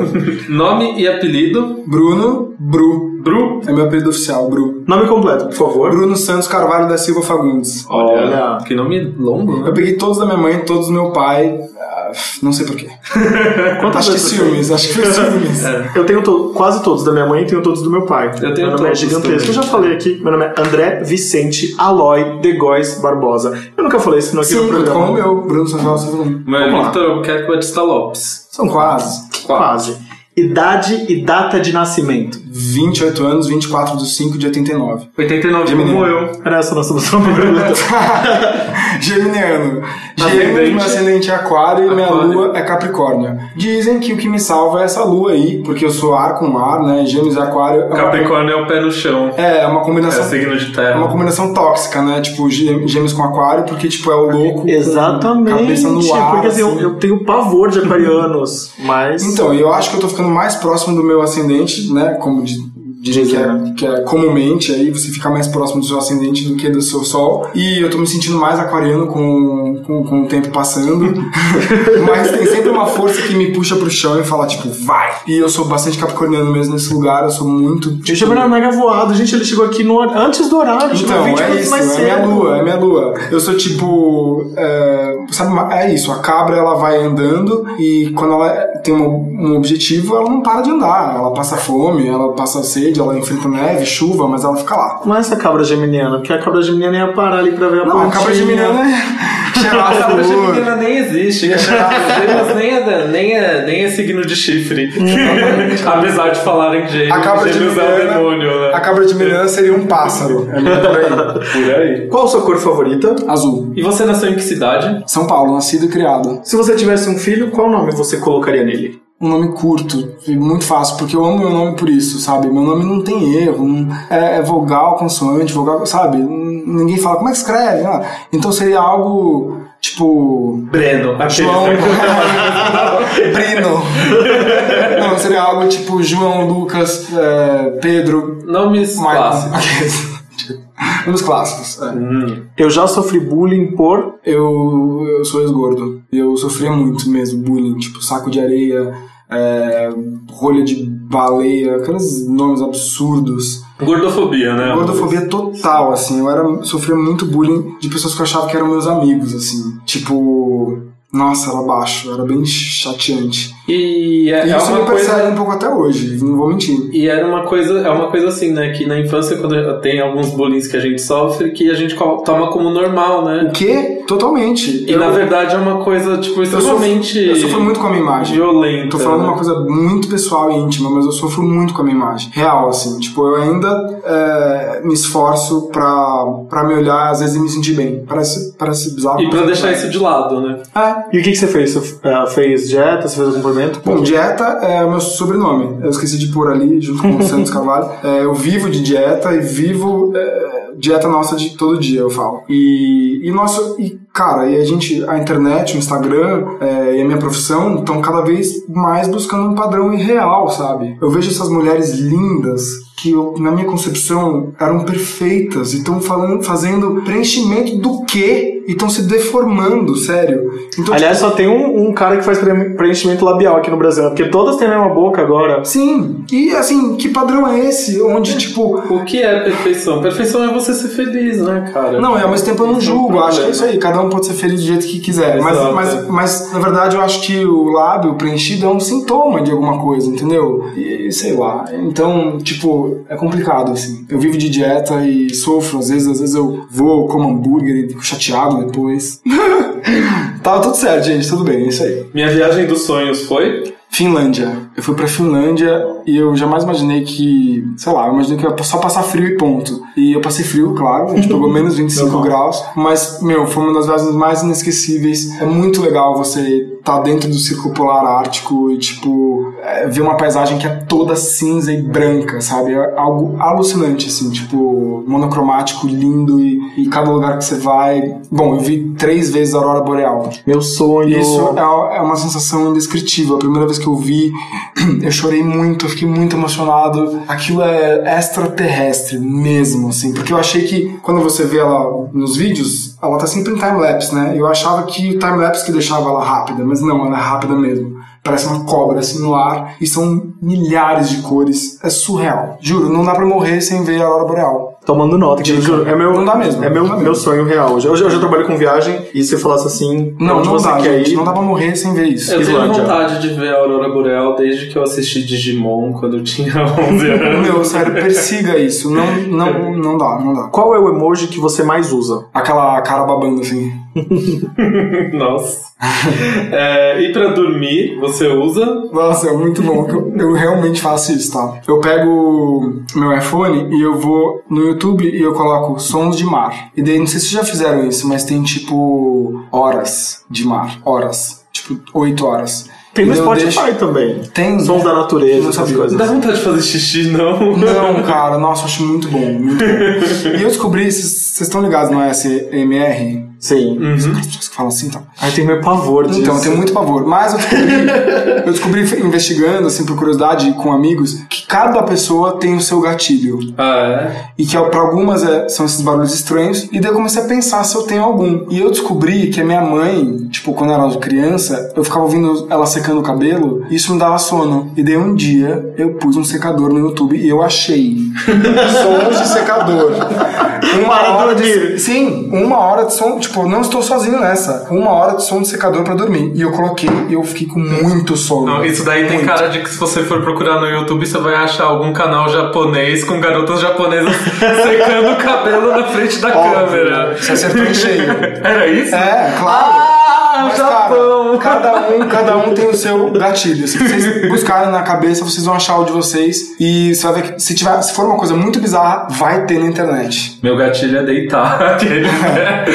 A a nem sabe, né? Meu gatilho é deitar e dormir. Eu sou ruim pra Eu também sou mega ruim. Porque a minha cabeça parece que na posição ali, deitada na horizontal, como pede a Globo, aquele momento ali, a minha cabeça funciona melhor do que eu aqui em pé, aqui, ó. Eu sabe? acho não é o único, todo mundo. Eu acho que assim, uma coisa que eu tenho feito que ajuda bastante é um tempo antes de dormir eu já largo o celular. eu não a hora que eu deito na cama, eu só pego ele pra ver a hora do despertador e dane-se. Alguém veio aqui e falou assim que eu tinha que começar a pensar em cores. Gente, eu penso, mas aí já, já tô aqui no arco-íris, daqui a pouco já é o fogos do ano novo, eu não consigo. É difícil. Se você pudesse conhecer algum planeta, qual seria? Puta, não- acho que Plutão, que nem é mais planeta, né? Foi rebaixado, coitado. Mas também por isso, sabe? Imagina. Aproveitando esse momento aqui, ouça o programa com Plutão já foi planeta.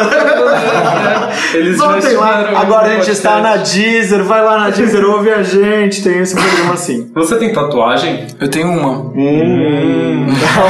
Eu não vi essa tatuagem. Não, porque é, minha tatuagem é uma tatuagem que eu mostro as pessoas falam, elas falam assim, ah, você tem? Tem. Eu mostro, a cara fecha na hora.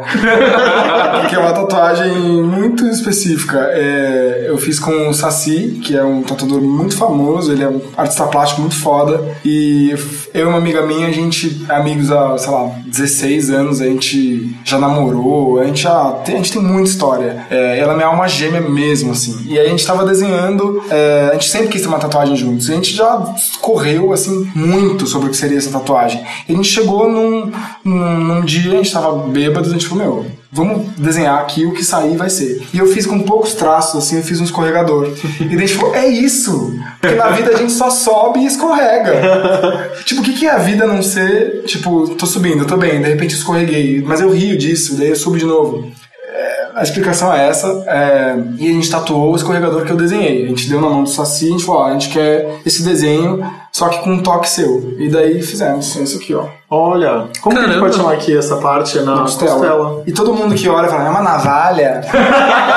Ninguém entende, é porque entende. é um traço bem, enfim. tipo, É um traço bem naif, É o seu assim, tra... Foi tipo, você mesmo que desenhou. eu mesmo desenhei. É, então. E pra quem não conhece o trabalho do Saci, é, olhem na internet, ele faz esse traço muito específico. É uma coisa que, que meio que só vi, vejo muito nas tatuagens dele. E é uma coisa meio naif, assim, parece um desenho. é, Enfim, eu não queria uma tatuagem bonita, sabe? Eu não queria, eu nunca quis uma tatuagem. é, Sim, parece que saiu um carbono pro, pro, pro é, exato, corpo, e né? eu amo isso, eu amo também essa reação, que as pessoas tipo, ah. e eu não, obviamente, por, por questão do meu trabalho, eu sempre fui meio noiado, eu amo tatuagem, se eu não fosse ator, eu ia ter um braço fechado, fato, assim, eu ia ter muitas tatuagens, mas eu sou um pouco purista em relação ao meu trabalho, eu acho que é muito legal você, tipo, tá numa peça de teatro e você vê o ator ali e ele pode ser qualquer coisa, tanto que no Senhor das Moscas, minha tatuagem é minúscula, e eu cobria toda a sessão, porque é uma, é uma questão ideológica um pouco, tipo, eu fazia uma criança na qual a gente não sabe muito bem qual era a idade dela, que estava passando por uma questão de vida ali única, com um texto super clássico, e se eu mostrasse minha tatuagem, eu acho que eu ia estragar um pouco a, sus- a suspensão da realidade. Você usa remédio pra alguma coisa? Melatonina. Dois. Não preciso. Mas não tá funcionando. Se eu tomar melatonina, acho que eu. ah, Se eu já acordo atrasado porque eu durmo demais, se eu tomar Mas eu, eu não gosto de remédio. Não gosto. Não gosto. Eu tenho, eu tenho um médico que, ele, que é bem remedieiro, assim. E às vezes quando eu tô mal, tipo, pra estar em cena, ele manda umas bombas, eu tomo. Mas eu não gosto muito, não. Tento não, não tomar muito. É difícil, né, é, trabalhar com, com o que você trabalha, porque dependendo você tem que estar em cena. Com certeza, faça chuva, faça sol. Já fiz peça com suspeita de dengue, já fiz peça com 40 gra- graus de febre, já fiz peça com suspeita de fratura é, e bota ortopédica. É difícil mesmo. é, eu acho que fazer peça é, não tem nada pior do que fazer peça gripado. Nossa, é muito difícil. Mas já fiz, já fiz peça de todo jeito. Já fiz peça muito triste, já fiz peça muito arrasado, deprê, assim, total. Uma característica que o crush precisa saber no primeiro encontro. Saber? Minha? Exato. Sou teimoso pra caralho. Saiba. Aceitem. Desculpa. Foi mal. Tô, tô trabalhando. Tô trabalhando. E o que, que você sonhava ser quando criança? Artista. Eu não sabia se eu ia pintar, não sabia se eu ia cantar, não sabia se eu ia sapatear Vender miçanga em telhados, praia, não sabia se eu ia fazer brincos de coco, mas sabia que eu ia ser artista. Queria ser artista. Você tem medo da morte? Eu tenho medo de deixar de viver. É diferente. Existem diversas formas. Né? É. Uau, nossa, eu fiquei até pensando aqui. Nota mental pra vocês. Pois é. GIF da Nazaré, mas eu entendi. Eu também, óbvio. Mas que eu tipo, falei, nossa, que profundo. Exato. Deixe uma mensagem para você mesmo daqui 15 anos. Relaxa, meu amor. Nossa, vai ser feliz. E pra 15 anos no passado? O que você vê? Relaxa, meu amor. Nossa, vai ser feliz. Mensagem padrão. Pois é. Com que mega celebridade você gostaria de trocar nudes? Vocês não têm curiosidade de ver o nude da Beyoncé, por exemplo? Acho que não. Da Beyoncé, não. Mas você trocaria com a Beyoncé? Você ia ter que mandar um pra ela também. Eu tô imaginando a cena. Tipo, e aí, beleza? Beleza, você. Quem manda primeiro? Deu ah. Você. Eu não gosto de mandar nude. Você Mas- já recebeu nudes no, sei lá, no Instagram? Porque vários artistas já vieram aqui falando que as pessoas mandam assim: Oi, tudo bem? Tô passando aqui na timeline. Tipo, ah, é uma boa. Isso é, isso é realmente bizarro. É uma, pra- tá- é uma é prática invasivo. real. As prática pessoas, as pessoas mandam nudes. E não é tipo um nude. Sensual, né? Não, não, não é isso que eu vou dizer. Não é um nude esperado, entendeu? Uhum. É um nude muito tipo, mano, como é que você fez isso? Anatomia, fica aí na né? cabeça de vocês. Anatomia. É, elasticidade, sei lá. Mas é bizarro, muito, tá? Muito mesmo. E com quem você tiraria uma selfie? Vai ser a Beyoncé mesmo a resposta oficial? Ah, não sei. É, eu não tro... é tá bom. Ah, é, ima- é no campo da ficção. É, somos, somos todos. Estamos todos. Sei lá, não, não, não pense, não consigo pensar em mais ninguém. Por que, que eu trocaria nude com a super celebridade? Eu adorei a pergunta, mas. Sei, eu, queria ver, eu queria ver ela num lugar menos controlada, sabe? Sei lá, por isso que veio na minha cabeça. Eu queria ver ela num lugar, tipo, onde ela não tem tanto controle sobre a imagem dela. Mas ela vai. A pessoa vai tirar o nude, ela tá ali no momento dela mais íntimo, né? Ela vai, Então, Exato, é exatamente por ela vai ter isso. controle do que. Não, mas ela não vai ter, tipo. Vai escolher o ângulo Não, mas mais não lados de é, reboque. exato, é, não é ela no palco, endeusada. Com ventilador na cara. É, ela- É ela, tipo. Desmontada, exatamente. E com quem você tiraria uma selfie? Nossa, gente, nessa hora vem, não vem ninguém na cabeça, né? Vem um monte de gente e não vem ninguém. É... Uma selfie que já se concretizou de alguém que você Ah, uma selfie que se concretizou foi com a Lina Dunham. Uhum. Foi uma história bem engraçada. Eu tava na, em, num restaurante em Chinatown, e daí, sem querer, eu vi ela lá e eu acho ela uma artista foda, assim. A criadora de Girls, gente. criadora de Girls. E era aniversário dela. E daí, sem querer, assim, tudo isso aconteceu. Eu nem sabia que era aniversário dela. Daí eu falei pra minha irmã, meu, ali, porque minha irmã também é muito fã. Daí eu falei, cara, a Lina Dunham tá no restaurante. Ela, nossa, é aniversário dela. Daí eu pesquisei no Google, era mesmo. Daí eu fui, cheguei e falei, parabéns. E ela foi muito simpática. E outra história que eu gosto de contar, eu tava uma vez em Nova York e eu fui numa, no aniversário da Michelle Alves, que é muito amiga minha. E ela é casada com o Guy, né? Não sei se... Uhum, Sim, sim, eles casaram há pouco tempo. Eles casaram há pouco que tempo. veio YouTube, É. veio a Madonna, Foi no Madonna Corcovado tal. Foi no Corcovado, o Caetano cantou, Madonna fez É. aquele trailer pro Caetano. Isso. E eu tava nessa festa onde estavam as maiores estrelas de Hollywood e eu não tinha noção, porque eu conheci a Michelle, tipo, muito antes disso. O. Guy é empresário da Madonna, inclusive. E o Guy é empresário da Madonna e do YouTube- e do YouTube. E daí era uma festa pequena e estavam todas as celebridades, absolutamente todas. E uma hora eu tava com meu copo assim, eu, daí eu comecei a ficar meio eufórico porque eu comecei a reconhecer as pessoas na hora ali. E daí uma hora eu tropecei em alguém e falei, "Oh, sorry. Daí eu olhei, era a Madonna. Então eu falo que eu tropecei na Madonna. É uma história boa. Não tiramos uma selfie, mas. No quem caderno... você tropeçaria aquele? É, vamos trocar isso aqui. No caderno original tinha uma pergunta assim: Deixe uma mensagem para, para a dona deste caderno. No nosso caso, eu e o Vitor. Obrigado pela paciência, por me ouvirem falar minhas lamúrias. A gente que agradece. Vamos fazer uma pausa e a gente volta pro checklist. Vamos, esse papo tá massa, mas tem um momento para encerrar, a gente já volta. Vamos ver Beyoncé. Vamos.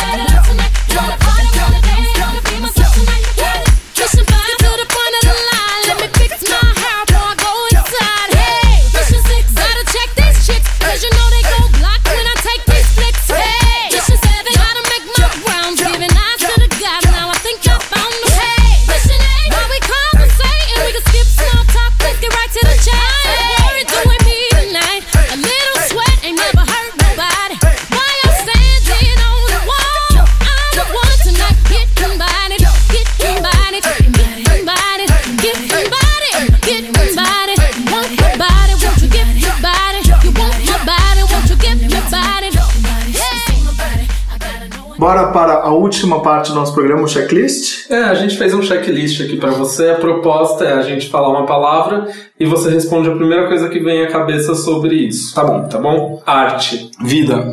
Cafona. Teatro. Eu. Cafona 2.